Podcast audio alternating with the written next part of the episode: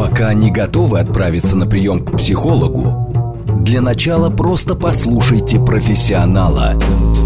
Примерьте расхожие обстоятельства на свои, личные. Программа предназначена для лиц старше 16 лет.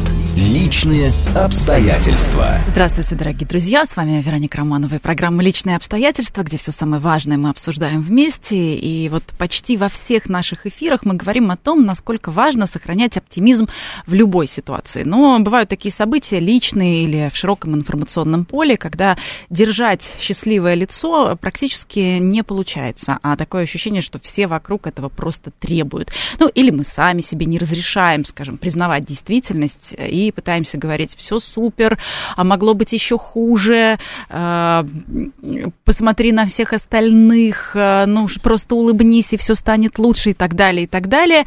В общем, э, наша сегодняшняя тема – это токсичный позитив. Что это такое? В чем его ловушки и чем он отличается просто от позитивного мышления? Пишите ваши вопросы, пишите, может быть, комментарии ваших друзей, коллег, знакомых, которые вас раздражают в случае, когда вы рассказываете о чем чем-то, скажем, не самым веселым. В гостях у нас сегодня психолог, кандидат социологических наук Анетта Орлова. Анетта, приветствую. Привет. Конечно, большинство а, заявлений по поводу влияния позитива ну, грешат преувеличениями, но тем не менее, есть даже исследования, что а, позитив увеличивает продолжительность нашей жизни на 15%. А, важно всегда помнить, почему мы благодарны этому миру, Вселенной, а, каким-то конкретным людям. Ну и как-то, в общем, смотреть а, на жизнь а, ну, скорее с плюсом, чем с минусом. И суть этой концепции э, позитивного мышления, она в том, что мы, в общем, если захотим, если очень захотеть, то можно быть счастливым в любых обстоятельствах. Но э, если бы не было перекосов, если бы не было опасностей, мы бы сегодня на эту тему не встретились. Вот в чем крайность? Ну, я, во-первых, хочу сказать, э, Вероника, тебе спасибо за то, что ты такую тему придумала, потому что вот мы прекрасная тема, потому что мы с тобой обсуждали, это было такое попадание на 100%, потому что она не э, такая еще не затертая, потому что это действительно такая тема, которая, мне кажется, она отзывается и откликается у очень большого количества людей. Другой разговор, что не все могли это сформулировать так. Вот, вот это, мне кажется, очень э, классно звучит. Ой, благодарю. Да, благодарю. по поводу... Э... И, и мы переходим э, на то, что мы говорим друг другу комплименты, все только хорошее, хорошее, с, с улыбочкой, с натянутой. И у нас каждое утро, независимо от новостей, новостей добренькое. Вот бывает доброе, а бывает добренькое, такое хорошее, дорогие ну, мои, здравствуйте, мои. И я считаю, что радио для того и нужно, мое мнение лично, это для того, чтобы две, две функции вести. Первая функция это, а, если это новостное, чтобы сообщать то, что происходит, а вторая функция это, чтобы когда радио человек слушал, у него внутренне включался механизм, с одной стороны, рефлексии, когда он начинает что-то обдумывать, а с другой стороны, все-таки ты синхронизируешься с голосом ведущих. И я считаю, что это очень круто, когда люди, которые выступают, которые, которых мы слушаем, чтобы нам было приятно синхронизироваться с голосом. Я, например, слушаю только тех людей, после которых мне хочется жить. Я точно не слушаю людей, после которых у меня возникает апатия, и мне, например, ничего не хочется. Поэтому вот я тут скажу так, что как раз э, позитив э, с утра на радио – это вещь крайне полезная. А если говорить про токсичный позитив, а, то токсичный позитив, он ведь, э, наверное, э, я бы так сказала бы, что самое полезное это быть оптимистичным реалистом. То есть это как раз реализм. То Ой, есть какая ты... красивая цитата. Да, а нельзя говорить позитивное мне. Ты сейчас произнесла фразу токсичного а. позитива, да, да. Вот я и говорю, главное не Да, мы теперь будем друг друга, да. А, но на самом деле оптимистичный реалист э, это тот человек, который в контакте с реальностью. И да, он смотрит на эту реальность, он понимает эту реальность, он не пытается избегать реальности, но в то же время он пытается все-таки наладить контакт со своими внутренними ресурсами, внешними ресурсами. Вот пессимист, он когда встречается с реальностью, на самом деле обычно пессимисты считают себя сверх умными, сверхинтеллектуальными, сверх, сверх, которые замечают все детали.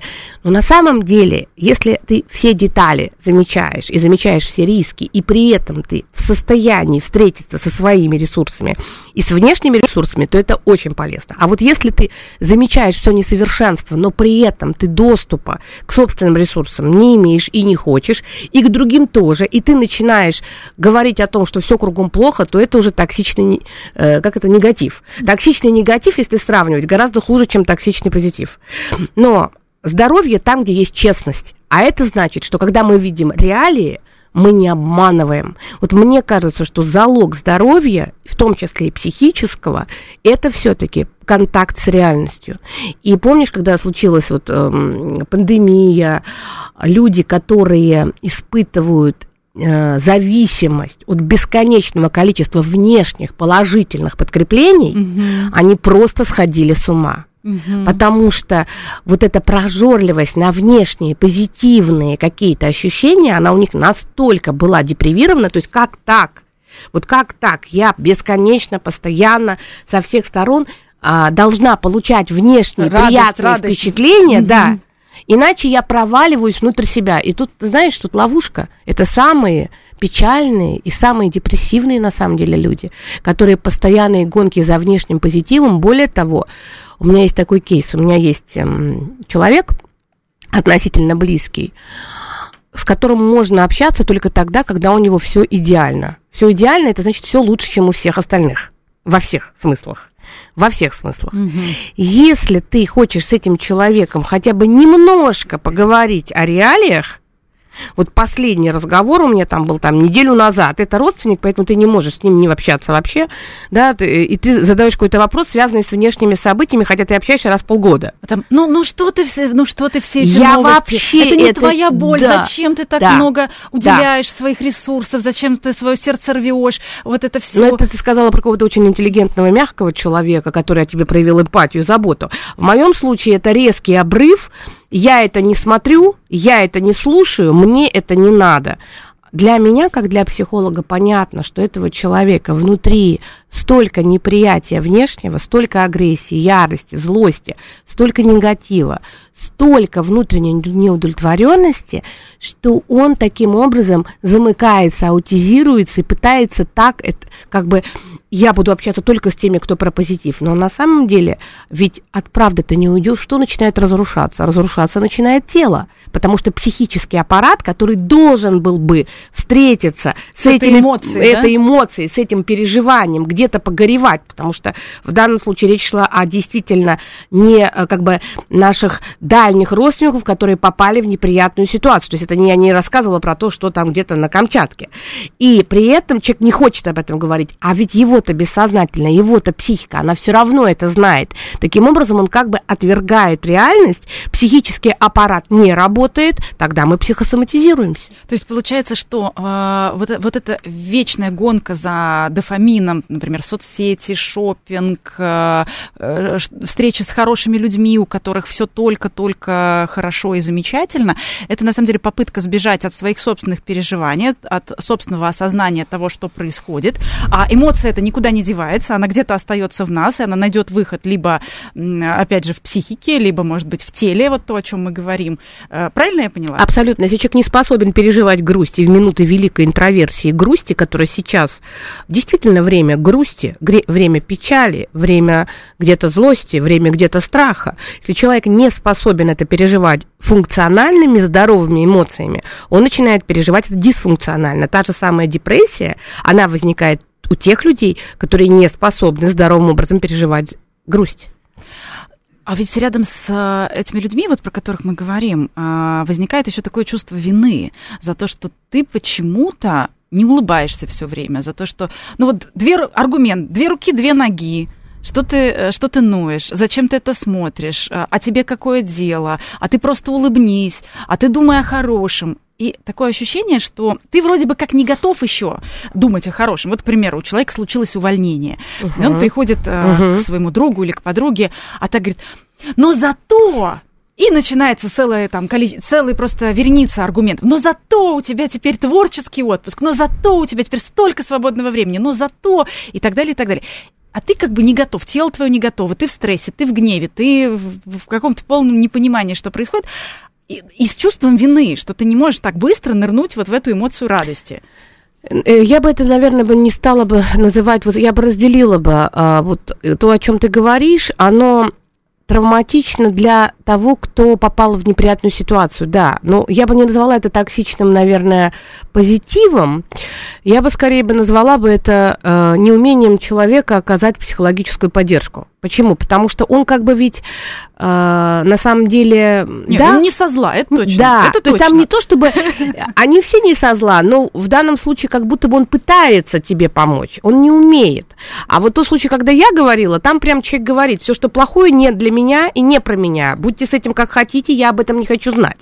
Здесь что? Здесь немножко другой момент. Здесь знаешь, на что похоже, что я... Э, не знаю, как быть с другим человеком, когда он в печали. Я это не умею выдержать.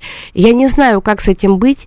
И тогда я пытаюсь... Закрываться вот этим да, позитивом. позаботиться экраном, о да? себе. Мгм. По- То есть это такая их забота о себе, но вроде бы как и через э, тебя. Знаешь, я как бы, опять же, с чем сравнивать? Вот смотри, в одном случае девушка расстается с парнем, приходит, там, плачет, расста- э, там, расстраивается, и ей, например, говорит Мама. мама, зато теперь ты э, свободна, зато ты можешь выбрать кого-то другого, зато... Вот, да, конечно, было бы идеально, если бы мама сказала бы, да, я понимаю твои чувства, я вижу тебе больно, да, надо пережить и так далее, неважно. Это вроде бы как было бы более как бы конструктивно. Эмпатично. Эмпатично. С другой стороны, с другой стороны, для разных по-разному. А если бы мама в этот момент э, давала бы э, не, пози- не эту реакцию, а негатив привычный. «А, как же ты теперь так будешь? Бедная же ты моя, как он тебя бросил. Что же теперь с этим делать? У нас всегда так, у нас все Да женщины... ты сама виновата. Да. Да, ты, наверное, была невнимательна. Да ты, ну, ты- Вот, это вот это тот негатив. Вот, Виктимизация. Да, пусть лучше уж мама выдает вот этот, может быть, где-то неумелый позитив, хотя, например, вот мне такое подходит. Например, если я уволюсь, и мне скажут, зато теперь ты будешь отдыхать, теперь у тебя... Мне подойдет, кому-то это не подойдет. Но как минимум здесь человек как бы как умеет справляется. А вот про- если мы говорим про токсичный позитив, это когда у человека внутри много тревоги, и он куда бы ни пришел, пытается сам себя успокоить. А как он сам себя успокаивает? Например, бесконечным хвостовством. То есть, куда бы он ни пришел, он начинает подробно рассказывать, как у него все прекрасно. И особенно это бывают жесткие спайки, когда две подруги, у одной вечный токсичный негатив, а у другой вечно токсичный позитив. Ой, какая И та, которая в негативе, она просто не может выдержать ту, которая вечно в позитиве, а по сути у них одинаковая проблема. То есть они на самом деле сталкиваются со стрессом, только решают его по-разному. Одна все время жалуется, Потому что это ее способ, у нее в семье так было. Они приходили вечером домой, с мамой садились и жаловались друг другу, какой весь мир плохой. А у второй девочки другой способ. Она так не хочет. У нее тоже мама вечно жаловалась. Она не хочет. У нее получается гиперкомпенсация. Как бы ей не было тяжело, она всем вокруг рассказывает, как ей легко. И та, у которой негатив, а ей становится невыносимо. Ну, потому что она как бы в пространстве, в которое ее затащили, а она там быть не умеет. Ну, вот этом... Во-первых, во-вторых, она видит подвох. Она не может понять, что не так. Потому что человеку реально тяжело, у человека есть трудности, но при этом человек постоянно рассказывает, что у него все прекрасно. И что интересно, что на любую даже трудную ситуацию человек начинает давать какую-то позитивную реакцию. И представляешь, а, это может вызывать даже ярость у другого человека. Но Ну, потому что нет сил, да просто иногда сил даже нет найти откуда-то эту благодарность, эту, не знаю, какой-то оптимизм и так далее. Ну, вот Иногда мы видно, должны просто- печалиться. Это для нашей психики тоже важно. Человек не создан, чтобы все время испытывать радость. Это продукт маркетинга. Нам э, предложили эту идею о том, что мы должны все время радоваться. Вот где-то лет пять назад я сидела, я живу в этом же доме, вот где мы сейчас с тобой. Я сидела тут вот у себя, вела эфир в одной из запрещенных ныне соцсетей, и там было как раз вот это был апогей всех этих марафонов желаний, марафонов всего остального. Когда мне задали вопрос, я сказала, вы понимаете, проблема в том, что все социальные сети развивают нарциссизм. Все социальные сети развивают прожорливость и неспособность людей удовлетворяться тем, что они имеют. И это приводит к колоссальному объему желаний, бесконечному желанию потребления как следствие очень большой подавленности. Когда ты сталкиваешь, а мне задают вопрос, а что будет дальше? Я говорю, а дальше будет так, что уровень эгоизма настолько повысится, что наша матушка Земля начнет выдавать нам какие-то не очень приятные вещи. И в таком случае люди должны будут вернуться к духовным смыслам. Это было пять лет назад, а сейчас мы видим, что вот сейчас через боль, через страдания, через э, конфликты, через трудные времена люди возвращаются к самим себе. К сожалению, таким образом, когда настоящие ценности, они начинают э, возникать. И душа начинает работать. А душа работает не тогда, когда супер вечный позитив. Ну, в целом, вообще она как-то в страданиях формируется. Да, да, поэтому э, иногда вот надо погрустить. взгляда даже. Вот, да? вот э, смотришь, например, на актера какого-то и видишь там либо пустой взгляд, либо есть какая-то драма. Да, может быть, это не очень хорошо для его личной судьбы, но тем не менее так вот проявляется какая-то глубина, э, в да? которую можно нырнуть. По крайней мере, ты понимаешь, что там не, не плоская личность. Да. Ну, вот э, если э, совсем в таких терминах говорить. Но и опять же... Э, и про токсичный позитив, это же касается, да, и, и соцсети, которые э, культивируют. Жутко, жутко когда, кстати, токсичная как, история. Когда ты смотришь, что там кто-то путешествует, кто-то покупает новую машину, кто-то выходит на новую работу, и тебе кажется, что, наверное, это весь спектр того, что ты тоже должен испытывать, но это-то были разные люди. Невозможно успеть все и путешествовать нон-стоп, и выйти на новую работу, и там добиться каких-то карьерных высот. Это практически несовместимые вещи. А тебе кажется, в твоем э, скажем так, пространстве, да, в поле тегов, это как бы звенья одной цепи. Это надо все, и то, и другое. И самое главное, что получается, что когда мы заходим в те же самые, да, не устаю об этом говорить, там, например, социальные сети, а, там очень много картинок, видео, и мы сталкиваемся с этими позитивными картинками. А, естественно, что мы же все храним в своем сознании в виде картинок. Да, мы это все увидели, мы это все как бы вобрали в себя. А дальше мы ведь не имеем дела с тем огромным объемом вытесненного материала, который не представляет другой человек. То есть ведь когда мы формируем любую картинку, если мы говорим даже про тех же блогеров, понятное дело, что это целые отделы сидят, которые а, формируют определенный контент и который чаще всего направлен на формирование вот каких идей то, что у блогера все классно, то, что он научит, как так можно. То есть это такая мотивация. Это, кстати, неплохая штука, но если этого очень много и в этом очень мало настоящего, то есть все остается за кадром, вытеснено, то те люди, которые на это смотрят, они начинают э, себя ассоциировать с другой крайностью. То есть, если там все прекрасно, то тогда у меня все плохо. Вот этот момент, он, наверное, очень э, вредоносен. Поэтому мне слышится, что вообще э, самое здоровое для человека это все-таки полноценный контакт с реальностью.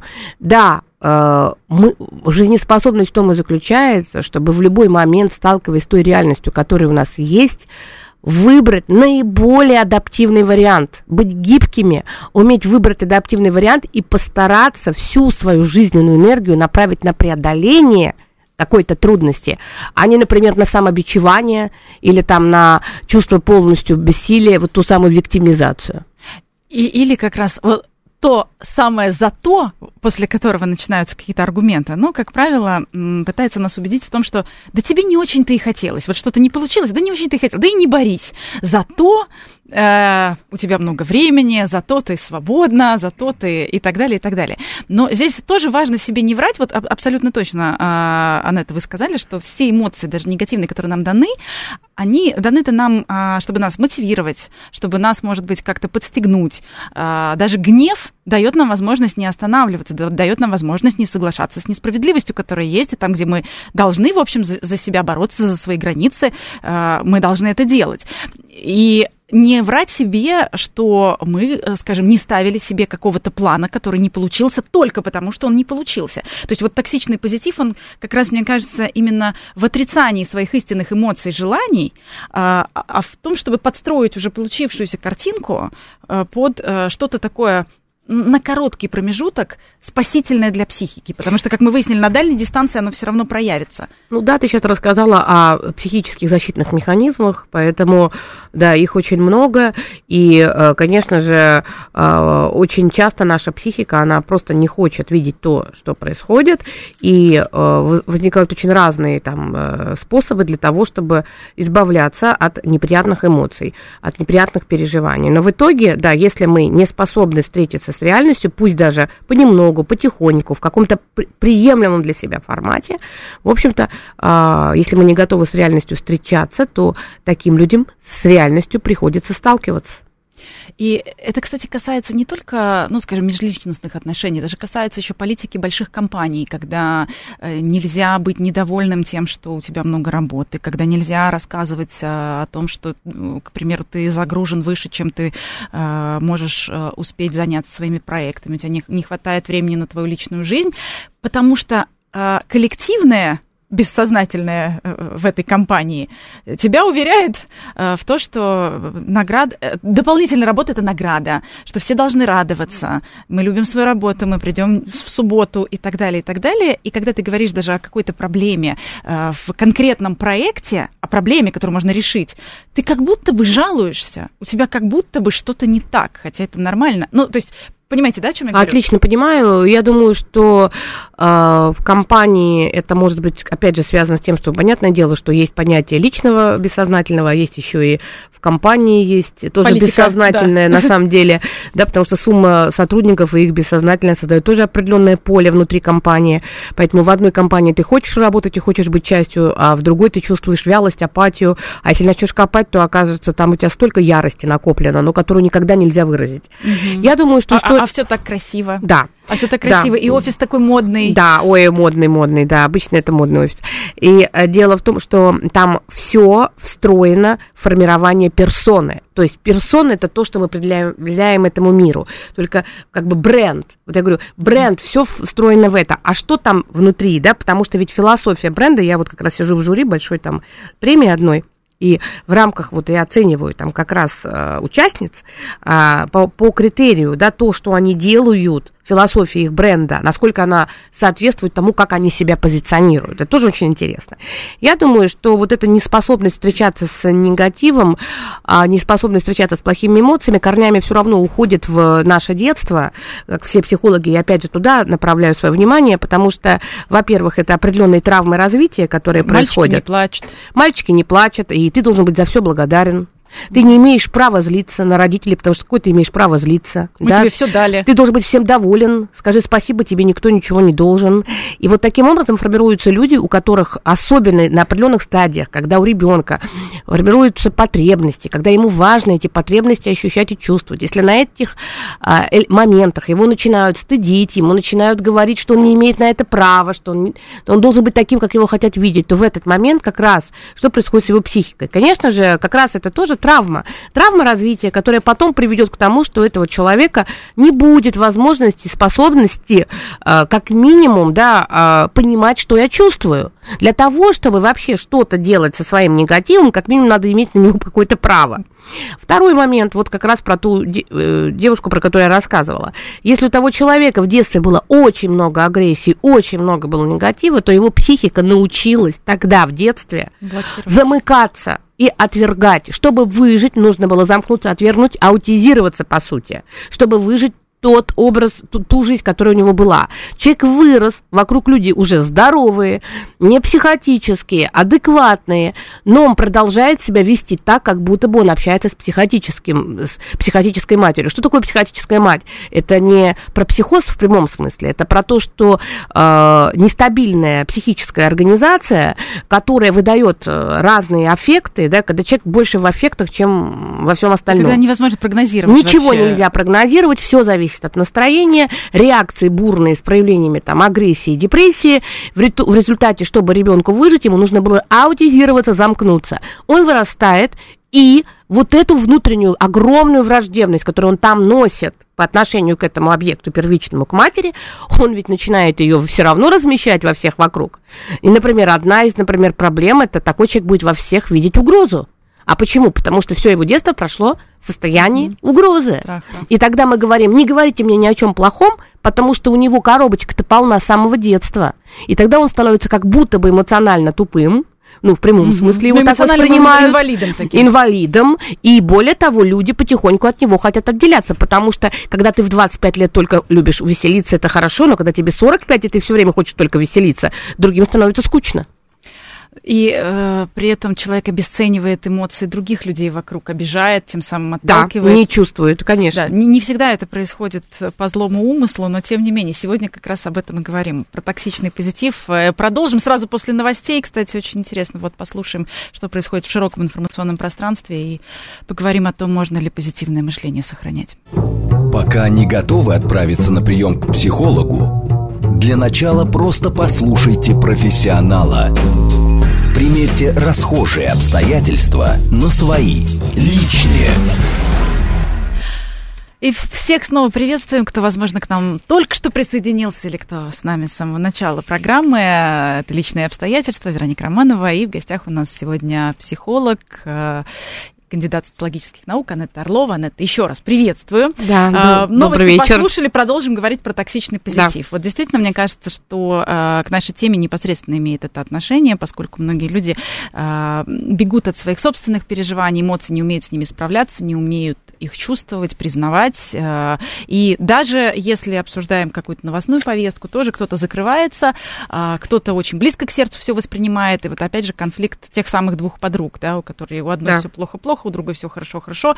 А, и кажется, будто одна совершенно нечувствительна, как будто она просто бессердечный какой-то человек, не умеющий слышать другого, боль другого человека и так далее. Но ведь она же не со зла это делает. Нет, конечно, это ее способ справляться бояться, то есть, возможно, ей настолько страшно почувствовать э, какую-то свою хрупкость, какую-то свою, э, может быть, там, уязвимость, и, скорее всего, это как раз так и бывает, что люди, которые постоянно демонстрируют какой-то э, очень большой позитив, они находятся не в... Кон... То есть мы говорим о том, что у них вытеснено вот этот вот процесс, тот, который скрыто идет. Вот у этих людей вытеснено очень много негативного. Ну, например, вы можете увидеть человека, который будет выглядеть невероятно деликатным. То есть он будет всегда вовремя, он будет э, очень вежлив, он будет вести себя таким образом, что его можно приводить в примеры, он будет выглядеть просто вот... Для всех хороший. Он для всех хороший, он такой, что вы будете с ним взаимодействовать, и вы будете чувствовать, что, в общем-то... Вы не дотягиваете до него. Ну, а, ну это стопроцентно, что вы не дотягиваете до него, а плюс ко всему, как будто бы вы не будете понимать, почему э, возникает какая-то агрессия внутренняя, как будто бы какой-то дискомфорт mm-hmm. возникает. Он как будто хороший хороший. Он же хороший. Ты начинаешь искать и не можешь понять, что же там происходит. А и самое банальное, конечно, объяснение, самое понятное, что человек так сильно сконцентрирован на том, чтобы быть лучше других э, во всем, да, во всем, что он как упрек такой ходячий для других, и тогда другие, ну, немножко раздражаются, потому что он понижает самооценку. Но это уже очень поверхностно. А если глубже смотреть, то на, если мы будем смотреть на то, как бессознательно этих людей взаимодействует, то у того человека, который вот такой, у него правильный, четкий, удобный, не знаю еще, неважно. Важно то, что у него внутри спрятано, вытеснено очень много разных переживаний, очень много травматического опыта. Как раз он будет воспитан, выращен в таких условиях, где у него абсолютно не было навыка быть искренним, открытым и честным. И более того, можно даже подумать, что такой человек эм, э, э, играет что он такой неискренний, такой какой-то лживый, а он даже и не лживый что самое неприятное, что этот человек не искренен не с другими людьми. С самим собой. А он, да, у него все это вытеснено. Он а... не хочет поговорить с собой, а что я чувствую, а что со мной так происходит. Вот, если он заглянет внутрь, то он сможет встретиться со злостью, с яростью, с завистью, с ненавистью. Со страхом. Со стра... Страх обычно они контактируют хорошо. Со страхом там есть контакт. Mm-hmm. Он боится опоздать, быть несовершенным. Он боится что-то сделать не так. Mm-hmm. Кто-то будет недоволен. Он боится открыто проявить злость. Его отвергнут. Вот страха там будет много. Ну, и он будет постоянно говорить, что же это у меня столько тревоги? А почему же у меня столько тревоги? И оказывается, что если человек очень тревожный, нужно искать, какая вытесненная враждебность в нем есть.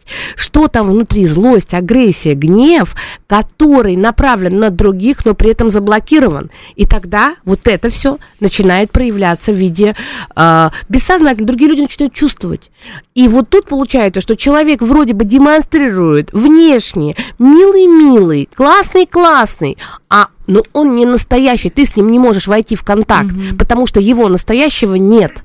Он постоянно создает впечатление. Для чего? Для того, чтобы к нему не было претензий, для того, чтобы он не столкнулся с неприятным чем-то. И, скорее всего, в его практике, в его жизни у него не было опыта безопасности. Он так защищается. Но для других людей такое общение, оно тяжелое.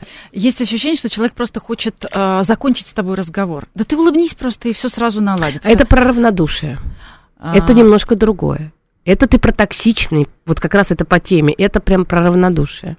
Да, это как раз про желание не брать на себя ответственность, да, не сопереживать тому, что произошло. Мне кажется, что когда говорят, э, опять же, не брать ответственность, точно, да, точно, потому что вот если, например, человек говорит, э, слушай, ну ты не переживай, зато тебя теперь там тут возьмут, там возьмут, отдохнешь. Вот тут видно, что человек как бы не умело, но напрягает свой мозг, но mm-hmm. для того, чтобы помочь. То есть mm-hmm. он не проявляет равнодушие. Он просто не умеет. Он не умеет. Нет навыка навыка. Да, угу. а вот когда человек говорит, да улыбнись, да, особенно знаешь, где это очень явно проявляется? В личных отношениях. Вот только-только пара познакомились, вот они немножко вместе. И вот тут я всегда говорю, что если мужчина а, хочет с женщиной проживать только позитив, Угу. Если вот этот позитив позитив, то можно вообще в него ничего эмоционально не инвестировать, потому что что будет происходить, когда у нее все хорошо, он классно общается, но как только она заболела, как только у нее трудности, как только у нее не очень хорошее настроение, вот тут он как раз отговорка, да все будет хорошо, он никогда не задаст вопрос, а что происходит, он никогда не будет направлять туда свое внимание. Почему? Потому что это точка вхождения в контакт с человеком, а ему этот контакт не нужен, ему нужно приятное времяпровождение поверхностное. О, это совершенно потрясающе, э, так как э, училась в ГИТИСе, регулярно с подругами-актрисами э, общаюсь, что, значит, самое болезненное в личных отношениях вот у актрисы, когда кто-то из близких говорит, ну ты же актриса, ну сделай вид, что тебе интересно, ну сделай вид, что тебе весело, ну сделай вид, что у тебя хорошее настроение. Ну ты же актриса, ты же можешь взять и вот это все почувствовать. То есть это как будто доктор не имеет права заболеть. Ну это как же... психолог, который никогда не должен испытывать грусть. Ну ты же психолог. Я говорю, и что, я должна быть роботом? Кто вам сказал, что психолог не должен переживать? И вот близкое окружение, вот, вот наверное, да, это очень похоже. Только актриса еще, она может это транслировать как бы вовне, да? Угу. Даже если у нее внутри там все по-другому. Люди вокруг думают, что это так вот должно быть всегда. И как раз это э, такое, скажем, неприятие чьей-то, да, негативной эмоции, какой, какого-то Ну, я тебе скажу, грусти. что для психолога все то же самое, уж прости, что я это просто так сейчас на больную мозоль, понимаешь, поэтому я так об этом говорю, потому что это тоже очень сложно, когда есть предубеждение, есть убеждение, что если ты психолог, ты должен быть всегда рациональный, во всем разбираться, все понимать, на все реагировать, но это неправда, потому что кем бы ты ни был, это всего лишь твоя профессия. А у тебя еще очень много личного материала. Есть то, что у тебя находится в слепой вытесненной зоне. А люди ждут. Люди ждут от тебя всегда вот этого Идеальных, идеального такого, да, реакций. Да, и это большая нагрузка. А я думаю, что здесь вообще можно еще шире. Там актрисы, психологи, вообще женщина сколько к ней требует. Ты же женщина. Вот то, про что э, да. как раз мы начали, когда мужчина э, хочет женщины проживать только позитивным. Ну ты же женщина, ты же, ты же для радости. Ну да, да. Ну, на самом деле, женщины также относятся к мужчинам. Я бы не сказала, что тут гендерный аспект. Ну, может быть, да. Пока да, все. Да. Хотя все-таки да, вот знаешь, нет, наверное, ты права. Все-таки женщины, когда у мужчины проблема, Особенно... У нее же эмпатия включается, да, зеркальные нейроны ей начинают помогать, и она начинает с удовольствием... Женщина а... из России, любовь равно да, жалость да, практически. Да, да, да, да, да. Э, как только он страдает, нужно ему помогать, но э, вот беда-то в том, что э, пока он страдает, она ему помогает, а, а вот как только он страдать закончил, может быть по-разному. Да, да, да. Там еще сама начнет развивать в нем какой-нибудь комплекс неполноценности. А, ну, вот возвращаясь, да, опять же, к токсичному позитиву, а, что действительно, может быть, стоит учитывать тем, кто не умеет, нет вот этого навыка, опять же, эмпатия не очень высоко развита, но тем не менее, когда приходит к тебе человек с какой-то проблемой, даже если это а, мать и дочь, и понятно, что хочется ей сказать, да, ну, не стоит он себя, ладно, что ты о нем думаешь. Но раз вот она страдает, думает, для нее это важно, вот чтобы не обесценивать. Какие здесь формулировки поискать? Я побуду с тобой рядом, пока ты... Там, здесь, наверное, в что? первую очередь надо уметь слушать. Как говорил в свое время педагог мой, э, Федор Васильевич, э, ой, Федор Ефимович Василюк, он говорил, у психотерапевта должно быть эмпатическое ухо. То есть нужно уметь слушать. Понятно, что психотерапевтом каждый человек не станет, этому долго, очень долго нужно учиться. Но вот совет все-таки хороший, уметь услышать. Услышать о, о том, что говорит человек. Например, она говорит, я испытываю чувство а, безысходности. Я а, рас, растерялась, я в шоке. Вот, пожалуйста, человек уже сам э, озвучивает, что с ним происходит. И можно просто Дает сказать... Да, прям. конечно, да. Э, в конце концов, просто когда вы отражаете его переживания, вы скажете, что я понимаю, я понимаю, я вижу эту растерянность, я ее вижу, я понимаю тебя. Такой момент. А, все, вы уже на самом деле дали возможность человеку почувствовать, что его услышали. А вот если вы скажете, да брось, э, слушай, пошли сейчас гульнем, а, тебе нужен новый мужчина, все вообще клин клином да вышибает. Да. Забей. Да, да. Э, вот, думай о хорошем. Да. Или, например, э, я понимаю твое переживание, я понимаю, что тебе трудно, вижу, что трудно. Э, сопереживаю, что могу сделать, как, как могу тебя поддержать, вот как ты думаешь. И человек уже понимает, а, что ты не отрицаешь его чувства, второе, что ты рядом и ты проявляешь готовность. Вот, э, и еще мне кажется, что важный момент, если человек жалуется, у него болит, то когда он жалуется и когда у него болит, э, важно поддержать. Но отслеживайте. Мы так устроены, что когда мы получаем часть информации, нам потом же ее хочется достроить. Угу. И у нас потом формируется интерес. Например, сегодня пришла подруга, рассказала, как все было там плохо. Вы, значит, проявили к ней эмпатию, прослушав эфир, значит, полностью отразили ее чувства, разделили с ней и эти чувства. как поддержать. И как поддержать. Но через три дня она приходит к вам довольная, она уже помирилась и забыла, и тут вы со своим желанием продолжите ее поддерживать. Вот в этом смысле нужно чувствовать и идти за человеком. То, что сегодня человек был уязвим и с вами поделился, не означает, что в следующий раз вы имеете право нарушать его границы и немедленно задавать из любопытства вопрос. Вот психолога учат, когда мы разбираем свои собственные сессии, мы должны отследить лишние вопрос, который не должен быть задан. Который не собьет, который, да? Который не нужен, лишний, не должно быть лишних вопросов, да. И если они есть, то что, что происходит, почему этот вопрос задан, да? Это действительно а, было полезно для клиента, или это я там любопытство свое, или какую-то свою задачу решаю, или просто от растерянности, не умея быть с клиентом в его молчании, не выдерживая молчания и грусти клиента, я его закидываю вопросами, чтобы как бы уйти от эмоций, да, вот угу. поэтому это много моментов. Вот, кстати, да, да, вот история про уйти от эмоций, на самом-то деле, опять же, и соцсети, и попытка э, с кем-то встретиться часто э, бывает э, попыткой, опять же, шопинг, э,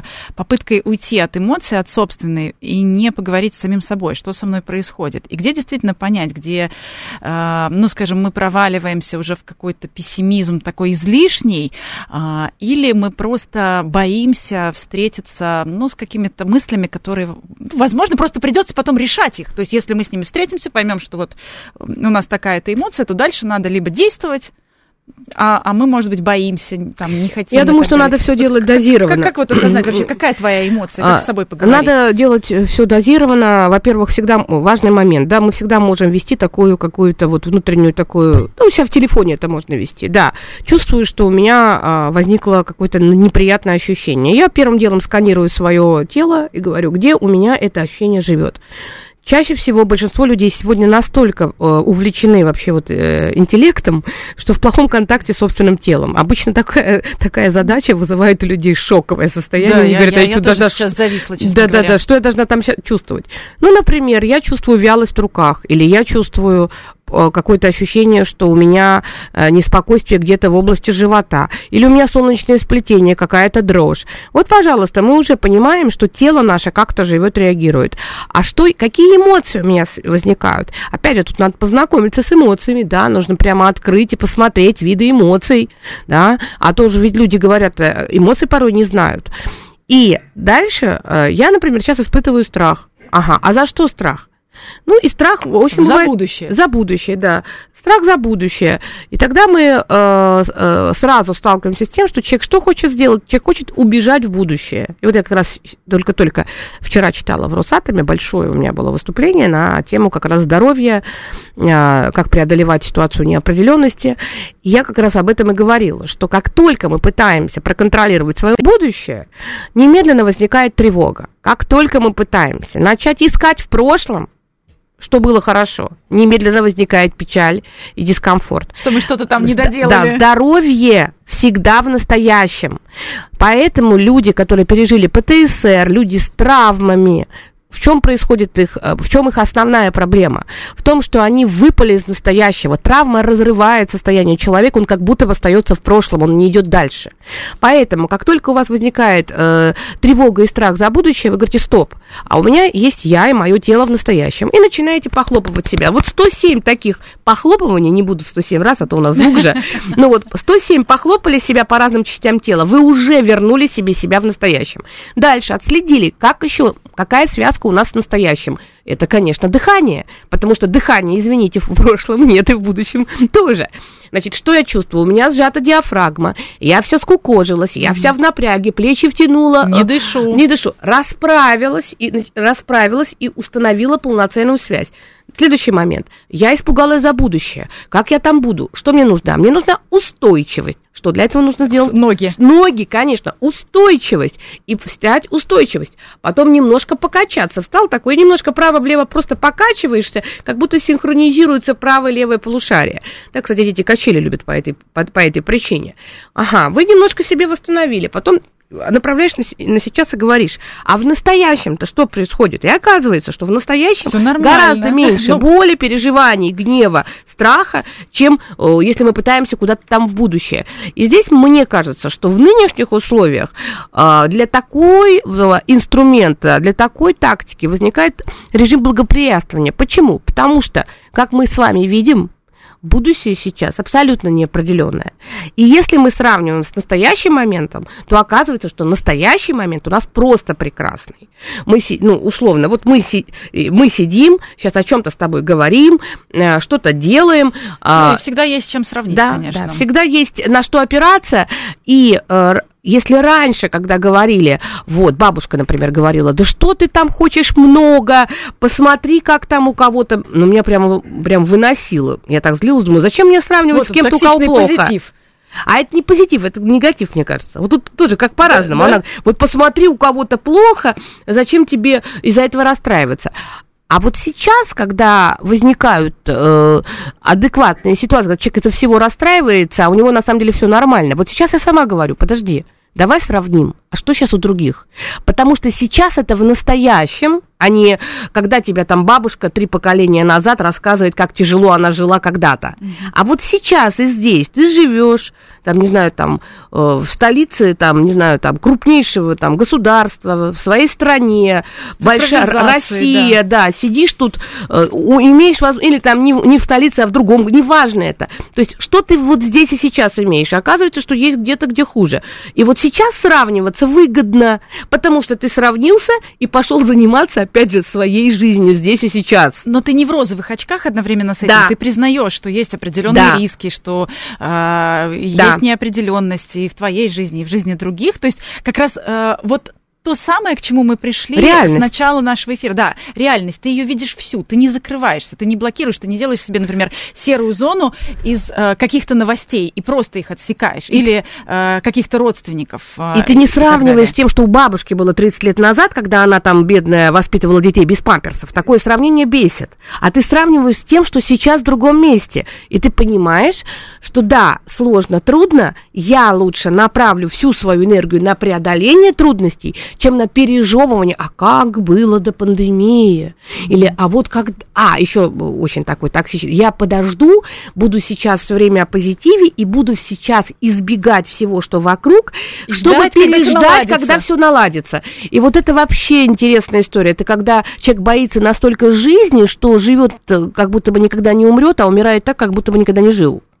Вот это вот, это вот э, очень классный аспект, который мы на самом деле э, еще не, не затронули. Действительно, э, многие в пандемии провалились, если мы говорим про пандемию, э, провалились в какой-то вообще сон.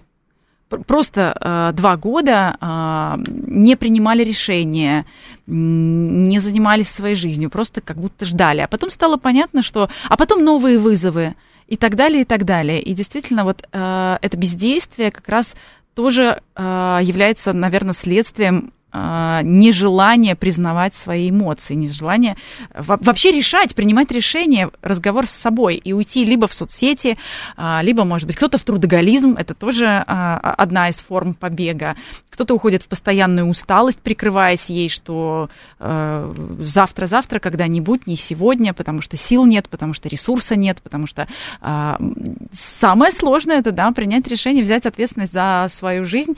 Но вот опять же, если мы говорим а, про э, токсичный позитив, все-таки возвращаясь к, к реальности, то есть мы не носим розовые очки, мы признаем реальность, но мы одновременно с этим признаем, что э, люди, которые живут осознанной жизнью, они, в общем, умеют проживать сложные эмоции, они с ними знакомы со своими в том числе. А хотим или не хотим мы их проживаем? Просто вопрос в том, как мы их будем проживать. А, понимаешь, если человек не может проживать это через психический аппарат, проживая эмоционально, а, ощущая то, что с ним происходит, и обрабатывая это неким образом, проводя большую работу психического аппарата, то он будет это проживать в виде тяжелых заболеваний. А, да, таких, которые как аутоиммунные заболевания. Пожалуйста, неспособность человека чувствовать свою ярость и гнев – во что это превратится? В те же самые аутоиммунные реакции, когда все это неспособности это понять, почувствовать, все это потом разворачивается против самого человека и бьет по его, э, да, по его жизни. Те же самые, ну, я опять же, я всегда аккуратна к психосоматике, потому mm-hmm. что там э, очень много да, моментов. Мы, мы очень редко, да, в эфире. Да, но э, психосоматический фактор он присутствует. Почему? Потому что если психика не работает, то тогда тело берет удар на себя.